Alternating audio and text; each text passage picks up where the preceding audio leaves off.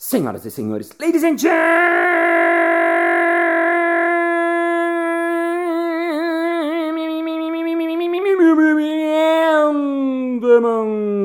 mesdames et messieurs, motoboys e motoboyas, está começando mais um Balascast Música.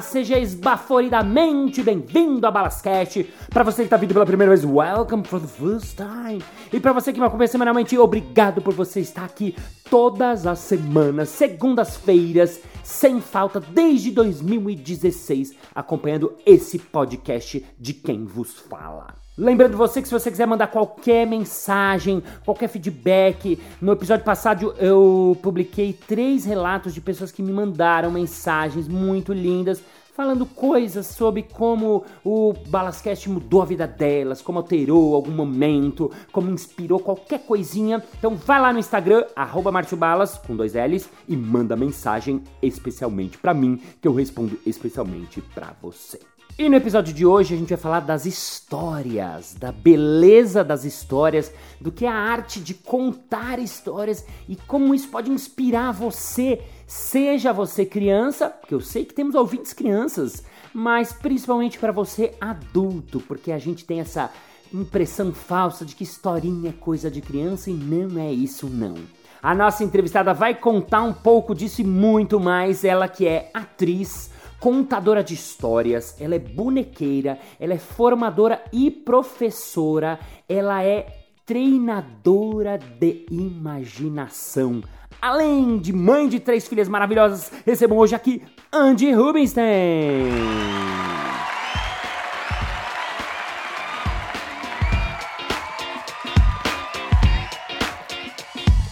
Andy Rubinstein, finalmente eu tô te entrevistando. Já falei que eu queria entrevistar você já, desde que você me presenteou com um livro seu, que a gente vai falar daqui a pouquinho, mas eu queria Sim. já começar sabendo de você o seguinte: de onde vêm as histórias? Pergunta difícil. Como começou? Como começaram as histórias? É, de onde vem isso tudo? Ai, gente, agora já tô ficando tensa. Não, beleza, vamos lá. Basicamente, o que eu acho que as histórias. A gente fala que a gente é feito de carne e osso, mas na verdade a gente é feito de história. Uau. A gente é feito das histórias que a gente conta. Então, é isso que eu acredito. Que as histórias estão no mundo desde que existe homens e mulheres nesse mundo para contar sobre si mesmos. Uau, a gente é feito de histórias. Muito legal, muito legal. Falando de história, já queria que você me contasse, tem alguma lembrança que você tem de alguma história que você contou, mas não no palco, fora do palco, que por algum motivo tocou alguém, ou teve algum impacto em alguém, ou sei lá, teve alguma, alguma lembrança que você acha que essa pessoa lembra, ou que você lembra até hoje? Ó, oh, uma das coisas mais incríveis que já me aconteceu foi assim: eu tinha chegado para fazer uma apresentação num lugar, cheguei mais cedo e um casal chegou com uma filhinha de 6 ou 7 anos. E eu tava lá me organizando, fiquei meio tensa que eles chegaram mais cedo e estavam uhum. bem no meio da minha organização, aquela situação. E aí, só que aí eu comecei a conversar com eles, né? Porque também ia ser gentil. E perguntei pra menina como ela chamava, e ela chamava Leila. Leila. E eu falei, Leila, você sabe o que quer dizer seu nome? E ela falou que sabia, que Leila queria dizer noite em árabe. Eu falei, Leila, eu tenho uma história do seu nome, quer que eu conte para você? Aí ela quis. E aí eu contei para ela essa história que eu vou contar aqui para você agora. Uhum. É a história de um anjo chamado Laila, que quer dizer noite em hebraico. Então essa história conta assim, que dizem que toda vez que um óvulo é fecundado, a Laila, que é o grande anjo da noite, é a parteira das almas. E é a Laila que escolhe uma luz para colocar dentro daquele óvulo fecundado. Então ela abre o seu grande manto negro da noite. Uhum. Escolhe uma luz para colocar lá dentro. E aí dizem, diz essa história, que as almas nunca querem vir, porque elas elas lembram das dores do parto, elas lembram dos perrengues aqui da Terra, sabe? Política, coronavírus, tudo isso. Elas lembram bem, elas nunca querem vir, mas a Laila sempre convence que elas têm alguma coisa para fazer aqui. Então elas se convencem e vêm. E aí diz também essa história que durante os nove meses que a criança está se formando na, no ventre da sua mãe, a Laila acende uma luz lá dentro e ela vai contando para essa criança que está se formando toda a história daquela alma. Tudo que ela precisa saber, tudo que aquela alma já viveu, tudo que aquela alma vai viver, toda a sabedoria do mundo, toda a verdade do mundo. Diz que ela ensina ainda as línguas, todas as línguas do mundo, língua dos animais, língua das plantas, tudo que a criança precisa saber. Só que aí diz que quando chega na hora do bebê nascer, a Laila apaga a luz e empurra o bebê para fora. Hum. E nessa hora o bebê chora. Hum. E aí a Laila, que tá lá do lado de fora também, porque ela tá em todos os lugares, ela chega bem pertinho do bebê que tá chorando, pega o dedo indicador, coloca assim em cima dos lábios do bebê e faz assim, shh, pra ele parar de chorar. Uhum. Só que quando ela faz isso, ele esquece tudo aquilo que ele aprendeu. E aí, Dizem que a gente também não precisa se preocupar porque a gente tem a vida inteira para se lembrar, mas ó, se você passar o seu dedo aqui em cima do seu lábio, você vai sentir que tem uma marquinha que é porque a Laila passou por aqui. E é por isso que tem uma frase do Platão bem famosa que diz: Dizem que para as crianças não devemos ensinar nada, apenas deixá-las recordar. Bom, eu contei essa história pra Leila uhum. e depois eu fiz minha apresentação normal, as pessoas chegaram, nem lembro o que, que era a minha apresentação, Sim. mas isso faz uns 10 anos e naquela noite a mãe da Leila me procurou me achou nas redes aí, no e-mail, não, não, tinha, tinha Facebook, não tinha, uhum. não tinha WhatsApp, sei lá, me mandou um e-mail, não sei como. Eu nem, falou: Oi, aqui é a mãe da Leila. Uhum. E eu queria te falar, Andy, eu queria te agradecer a história que você contou para a Leila hoje porque aconteceu uma coisa muito especial hoje à tarde. Quando ela chegou em casa, fazia muito tempo que ela queria andar de bicicleta sem rodinha e ela não conseguia.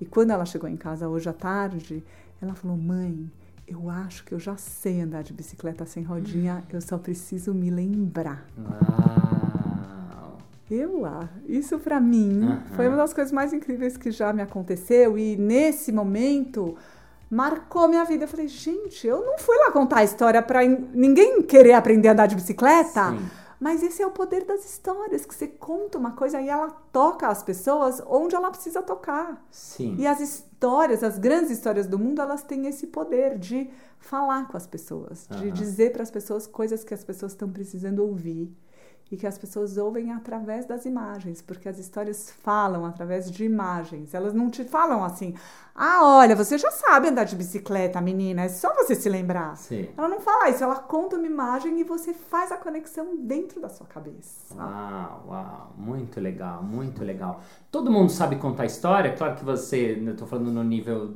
né, não de como um profissional que nem você, mas você acha que todo mundo sabe contar história? Ó, oh, balas, todo mundo sabe contar história. Eu te uhum. digo por quê? Porque isso é a única coisa que a gente faz. A gente conta história o dia inteiro, a gente uhum. não pensa nisso, mas a gente se comunica contando história. Uhum. Então, tipo, quando você conta para alguém, é, você pergunta pro seu filho, ah, como foi na escola? Ele tá te contando uma história. Sim. Hum. O mesmo adulto, né? É o mesmo adulto. Se Sim. você, tipo, fala, você não sabe o que me aconteceu hoje na fila do banco, ou você não sabe o que aconteceu que minha mãe ficou doente, qualquer coisa. Ou, ou quando você liga para uma amiga e fala, meu, você não sabe o que meu marido não sabe que que rolou. Você não sabe o que, que rolou em casa ontem à noite. É uma história, porque também é uma versão da pessoa do que, que aconteceu. Sim, sim, muito legal. Muito legal e acho que, queria perguntar uma coisa que vale para todo mundo que está ouvindo, porque a pessoa é, é, que está ouvindo agora acabou de entender, putz, é verdade, a gente se esquece. Eu mesmo, quando você falou, eu falei, claro, lógico, a gente passa todo dia conta alguma história para alguém, né? Seja uma história de verdade, seja uma história de uma mentirinha, seja um acontecimento, furou um pneu, ou ai, hoje eu vi que tal coisa, ai, fiquei com medo. O que, que as histórias, as histórias têm algum segredo para a pessoa que está ouvindo aqui pensar, poxa, quando eu tiver que contar uma história, tem algum segredo? Tem alguma dica ou uma coisa que você acha que toda boa história tem? Eu acho que o maior segredo, para quem conta a história, o maior segredo é que a pessoa tem que saber o que, que ela quer contar. Uhum. Esse é o maior segredo. Tipo, o que, que tem aquela história de especial? Por que, que você quer contar aquilo? Geralmente, você quer chegar em algum lugar. Uhum. Então, eu tinha um professor de histórias que dizia que um bom contador de histórias é um cocheiro de uma carruagem com dois cavalos. Um cavalo que sabe o caminho e um cavalo que gosta de olhar a paisagem. Uhum. O cavalo que gosta de olhar a paisagem fica enrolando, sabe? E o cavalo que sabe o caminho quer chegar logo no fim da história. Uhum. E o bom contador de histórias tem um equilíbrio entre essas duas coisas. Uhum. Com certeza, todo mundo que está ouvindo conhece alguém, algum tio, algum avô, alguém da família, que começa a contar aquelas histórias intermináveis. Que não acaba nunca. Que, não acaba nunca, que cê, quando você chega na metade, você já nem sabe o que a pessoa estava querendo contar. Sim. Isso é fadado ao fracasso. Sim, sim, então é um equilíbrio entre você saber onde você quer chegar, saber o que, que você quer contar, onde você quer tocar as pessoas com aquilo que você está contando e ao mesmo tempo dar uma floreada e Sim. fazer a pessoa imaginar o máximo de coisas que ela possa imaginar dentro daquilo. Uau, muito legal. Ó, vale para você, porque como contar é uma arte que a gente sabe fazer, eu falo muito isso para as pessoas que dão aula, fazem palestras, vão apresentar coisas que muitas vezes uma maneira de introduzir um assunto, ou de contar um assunto, ou de falar sobre um assunto, é usando uma história sua, uma história da sua vida, uma história é, que você passou, uma história que você quer compartilhar, uma história que você viveu na empresa. Então, isso é muito legal, por isso que o storytelling, né, vem ganhando já há muitos anos força no universo corporativo, que é uma coisa do ser humano e que a gente tem muito, né? Agora, tem uma coisa que me chamou a atenção, porque eu vi que você uh, foi contar a história em empresa. E eu achei muito legal, porque a gente tem uma associação imediata, e isso me lembra um pouco o palhaço, de que as pessoas acham que o palhaço é para criança. Uhum. Acho que história tem isso também, né? As Não, pessoas acham que história é para criança. É para criança história? Gente, história é para todo mundo. Isso. Porque foi a primeira coisa que eu falei, somos feitos de história. Sim. Então, sim, as crianças precisam de história, mas os adultos precisam muito de histórias e de histórias boas. Porque o que acontece quando a gente vira adulto é que a gente continua ouvindo história, porque a gente acabou de falar, a gente só conta história um pro outro, só que a gente fica ouvindo história de problema, história história de Sim. coisa que dá errado, Sim. história de falta de dinheiro, história de perder emprego, história de coronavírus, história de um monte de, sabe, de política. E, só que as histórias, as grandes histórias da humanidade, elas foram feitas para abrir nosso coração, para a gente se conectar com todo o potencial que a gente tem. Uhum. E até hoje eu acabei de lembrar que eu tive um feedback de uma pessoa que fez uma meditação, depois a gente vai falar sobre as meditações, mas que ele falava sobre isso quando a gente se conecta com o nosso potencial humano de fazer coisas boas e uhum. que a gente se levanta todos os dias não só para trabalhar, para ganhar dinheiro, mas a gente se levanta todos os dias porque a gente está vivo uhum. e a gente quer continuar contando a história da nossa vida. Uhum. Então é isso que a gente está fazendo aqui. Sim, uau, muito lindo isso. Muito lindo. Você, você falou de histórias de para adulto, né? É, tem alguma história que, você, que te vem à, cabeça assim que tem uma coisa que ela é mais de um adulto que uma criança talvez não veria muita graça, mas você gosta da história do que ela tem por trás, assim? Você quer que eu conte uma história agora? É isso? Está pedindo? Para aproveitar. Márcio Balas! Lá vai. Ó, eu vou contar uma das minhas histórias favoritas, então. Legal. É um conto judaico. Hoje estamos com aqui, estamos com contos judaicos aqui hoje, né? Que é um assunto que me interessa. Até eu vim aqui e você me mostrou sua bibliotecas de, de, de livros de, de, histórias judaicas. Esse é um conto judaico, é isso? É um conto judaico. É um conto de um rabino chamado Rabino Zúcia, que dizem que era um rabino muito bom, um grande mestre, e ele tinha muitos discípulos. E diz essa história que quando ele já estava no seu leito de morte, todos os discípulos se juntaram em volta dele e ele começou a falar, ele falou: "Meus filhos, sabe, quando eu partir desse mundo e chegar no trono celestial, eu não tenho medo que Deus me pergunte, Rabino Zúcia, por que você não foi como Moisés que libertou nosso povo da escravidão? Eu não tenho medo porque eu posso responder para Deus. Eu não tinha as habilidades de liderança de Moisés, eu jamais poderia ter feito uma coisa dessas. Eu não tenho medo que Deus me pergunte, Rabino Zúcia, por que você não foi como Maimônides, o grande filósofo que esclareceu as escrituras para o mundo? Porque eu não tinha as habilidades intelectuais de Maimônides. Mas tem uma coisa que eu tenho medo.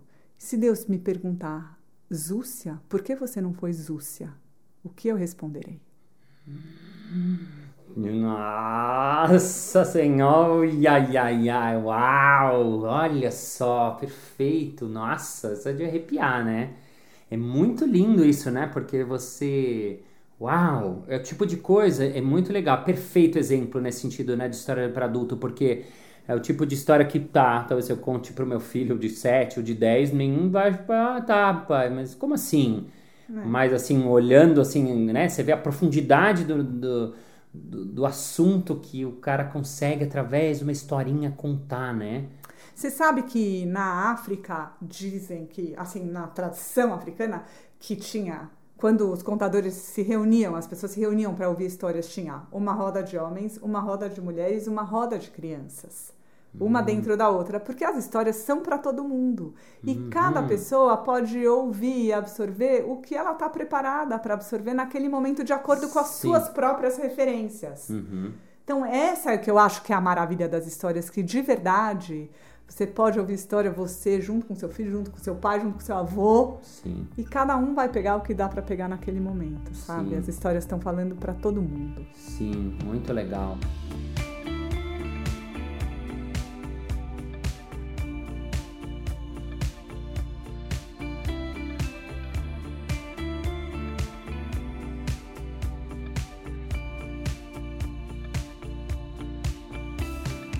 Agora falando de história, eu, eu pulei a, a, a, sua história um pouquinho.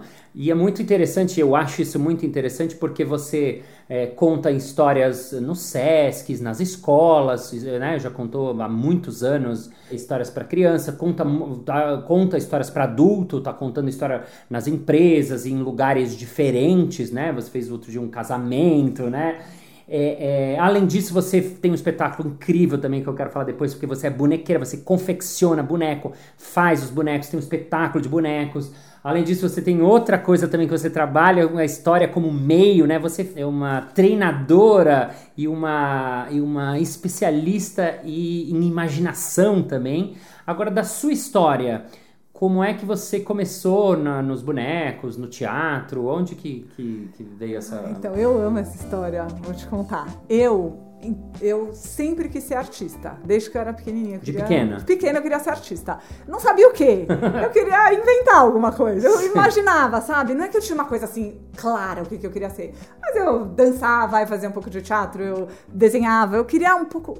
Eu dizia de verdade, eu falava que eu queria inventar minha profissão. Olha só. Uau, eu quando queria eu... inventar minha profissão. eu queria inventar minha é profissão. Tá ótimo. Né? Mas aí, quando eu cresci e chegou na hora de escolher é, que faculdade eu ia fazer, eu fui fazer arquitetura. Arquitetura, bom. Porque, tá, é. é. era tipo, as pessoas falavam, ah, é bem artístico a arquitetura, sabe? Tipo, Sei. estuda bastante arte, daí eu fui fazer.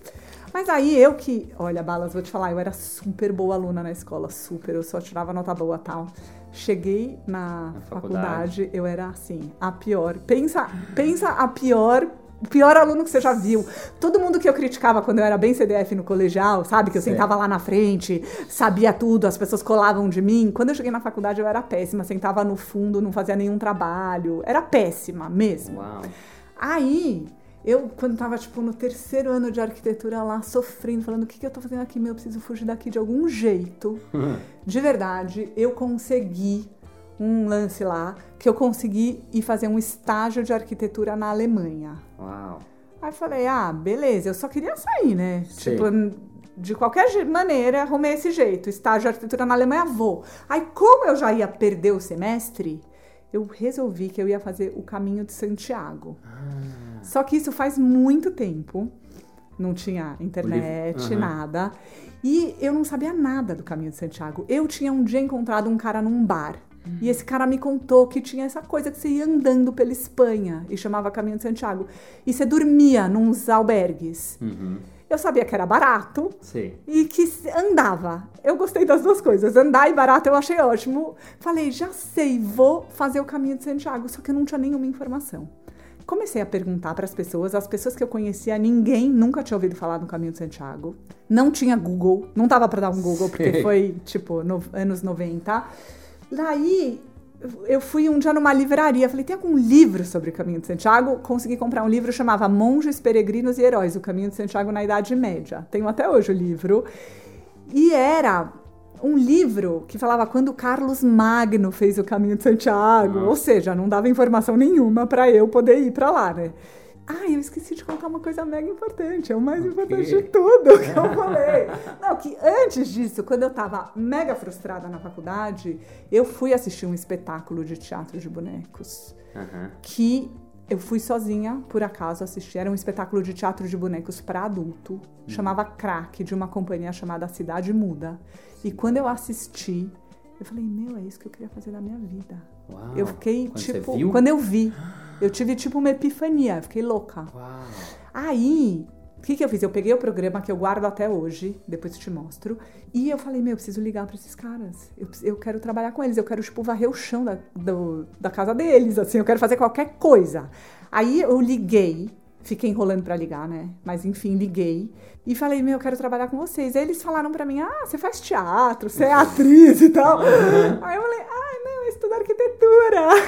Aí eles falaram, ah, então vai fazer um curso de teatro. Nossa, é. Eles foram super gentis, eles falaram pra eu ir lá conversar com eles, mas eles falaram que eles não tinham espaço pra eu trabalhar com eles. Aham. E aí eu comecei assim, aí assisti todas as peças que eles faziam. E depois eu ia na coxia, ficava conversando com eles, virei tipo fã mor, Uau. mas não pude trabalhar com eles. Bom, aí nesse meio tempo aconteceu isso que eu te contei, que eu falei, preciso fugir daqui e vou fazer lá o caminho de Santiago. Só que eu não tinha nenhuma informação, voltando então pra onde eu tava, não tinha nenhuma informação. Aí, um dia eu tava andando na rua da Vila Madalena, sem brincadeira. Lembra que era moda nos anos 90? Aquelas faixas? Vanessa, te amo, nunca Sim, te esquecerei, que depois sim. foi proibido. Então, eu tava andando na rua lá, vi uma faixa. Quer informações sobre o caminho de Santiago? No meio da rua? No meio da rua. Ligue para. Nossa. Aí tinha um número. Aí eu peguei minha ficha telefônica, Nossa. fui direto. Ficha telefônica, você ouvinte, tá vendo o tempo que a pessoa morava. Você que não sabe o que é isso, quer dizer que você é mais jovem do que a gente. Peguei minha ficha telefônica, fui pro primeiro orelhão Uau. e liguei. E aí o cara que atendeu falou: Uau, você é a primeira pessoa a ligar. A gente acabou de abrir Nossa. o escritório dos amigos do Caminho de Santiago em São Paulo. Nossa. Vem pra cá. Aí eu fui lá conversar com eles, eles me explicaram tudo. Daí eles realmente me deram todas as informações. Vai pra tal lugar, fala com tal Sim. pessoa e tal. Aí eu fui. E aí eu convenci, né, minha família e tal. E antes de fazer o estágio na Alemanha, eu fui pra Espanha pra fazer o caminho de Santiago. E aí aconteceu a segunda coisa mágica, que quando eu tava no segundo dia caminhando, eu caminhei tipo por 30 dias, 800 quilômetros. No segundo dia eu tava andando, conheci um velhinho, bem velhinho. Eu brinco que ele tinha a idade que eu tenho hoje, mas como eu tinha 20, ele tinha uns Sim. 40 e pouco, ele era um velhinho, bem Ah. velhinho, decrépito. E ele, eu comecei a conversar com ele, ele falou: O que, que você faz? Eu falei: Ah, eu sou do Brasil, estudo arquitetura, tô em crise, tô aqui, pensando na vida e tal. Eu falei: E você, o que você faz? Ele falou: Ah, eu sou da Alemanha e eu faço teatro de bonecos. De bonecos. Ai, meu, balas. Eu grudei no velhinho. Falei: Gente, eu tenho que ficar amiga dele. No- no- ele tava no caminho fazendo Ele tava também. fazendo o caminho também. Uau. E aí, tipo, de- isso era no segundo dia. Então, depois desse dia, tipo, se eu chegava na próxima cidade e o velhinho não tava lá, eu, gente, passou um velhinho por aqui com uma bengalinha, tal, tal, tal. Ah, acho que passou. Aí eu corria até o próximo refúgio, porque eu queria ficar amiga dele de qualquer maneira. Nossa. E aí, a gente ficou, né, um mês lá. Eu fui ficando amiga dele, a gente foi andando mais ou menos no mesmo ritmo. E quando a gente chegou em Santiago, a gente já estava amigo. E eu ia para a Alemanha fazer meu estágio de arquitetura. estágio. E ele morava a uma hora da cidade onde eu ia fazer meu estágio. Uau. Aí ele falou: Meu, quando você chegar na Alemanha, me liga. Que fofo. aham. Aí quando eu cheguei na Alemanha, dane-se meu estágio. Quer dizer, eu fiz meu estágio, porque eu era CDF, mas todo fim de semana eu ia pra casa dele. Uau. E ele e a mulher tinham uma companhia de teatro de bonecos. Uau. E eles deixaram eu fazer o que eu queria fazer aqui. Assim, eu ficava na coxia, eu era lanterninha, eu, tipo, aprendi uma frasezinha em alemão que era assim: Kinder in der Mitte bitte, Erwachsene an der Seite. Uau. Que quer Peraí, dizer- fala de novo, só fala de novo a frase, a frase de novo. A frase é assim: Kinder in der Mitte bitte, Erwachsene an der Seite. Aham. Que quer dizer crianças no meio, por favor, adultos do lado. E aí, quando as pessoas iam entrando no Ah. Você teatro, falava? eu falava isso para as crianças sentarem no meio e para os adultos sentarem do lado. E você, você não sabia mais nada de alemão. É, eu aprendi, eu aprendi um pouquinho, assim. Que ótima. Mas, enfim, e aí eu ficava, eu ficava na coxia, eu ficava ajudando eles a consertarem os bonecos, eu ficava ah, fazendo turnê com eles. Uau. E como se tudo isso não bastasse, aconteceu a terceira coisa mágica, que um dia eu tava na casa deles e chegou um fax Agora, Uhum. Pra você ouvinte que tá aí, fax era um aparelho antigamente que você mandava um documento e ele magicamente chegava do outro lado impresso, era incrível. Chegou um fax em português, na Alemanha, Hã? de uma mulher que organizava o Festival de Teatro de Bonecos do Sesc de São Paulo. Uau!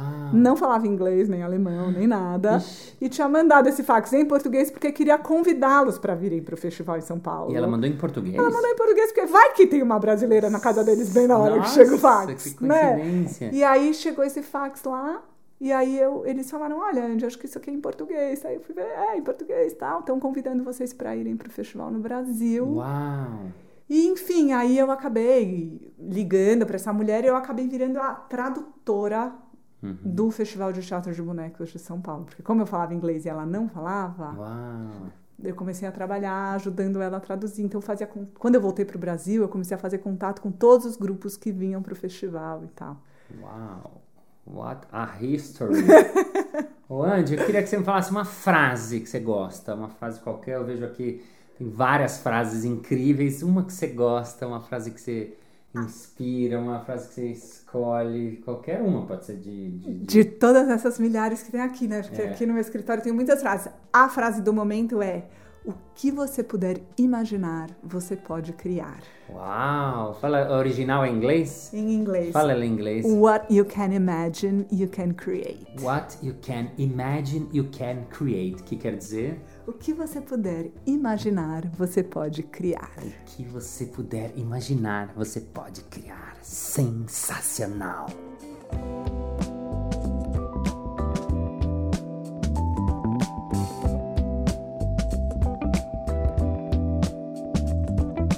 Muito bem, muito bem, muito bem. Chegamos ao final de mais um episódio. Ah, mas na segunda-feira que vem tem mais. Ei! E se você ainda não se inscreveu no meu canal no YouTube, vai lá, porque eu tô fazendo live semanalmente. Se você tiver inscrito no canal, você vai saber com antecipação e vai poder acompanhar as lives free just for you.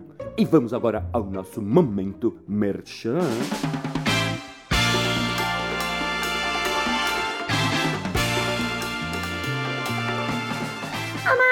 Eu acho muito legal essas lives que você faz. E eu queria trazer isso pra minha empresa, pra ter alguém que possa fazer uma mediação, uma entrevista legal e divertida, sem que aquilo fique bem chato e aborrecido. Como é que eu faço? Hein, hein, hein? É fácil! Basta você me chamar para fazer mediação, live, mestre cerimônias ou o que for dentro da sua empresa onlinemente atualmente, que eu vou especially for you. Basta você entrar em contato no site marciobalas.com.br. Isso aí! Muito obrigado pela sua audiência, pela sua paciência, pela sua sapiência, por estar com esse ouvidinho coladinho junto no seu iPhoninho, no seu iPodinho, no seu barulhinho, onde você estiver. Thank you, ladies and gentlemen, for hearts, for feelings, for all the server cap Harvard, because we know the stories is our life, stories is world, stories is courage get Harvard. We have to think stories, we have to tell stories, we have to live stories, we have fucking love stories, because stories is for everybody and everybody, and see you next Monday. Bye bye.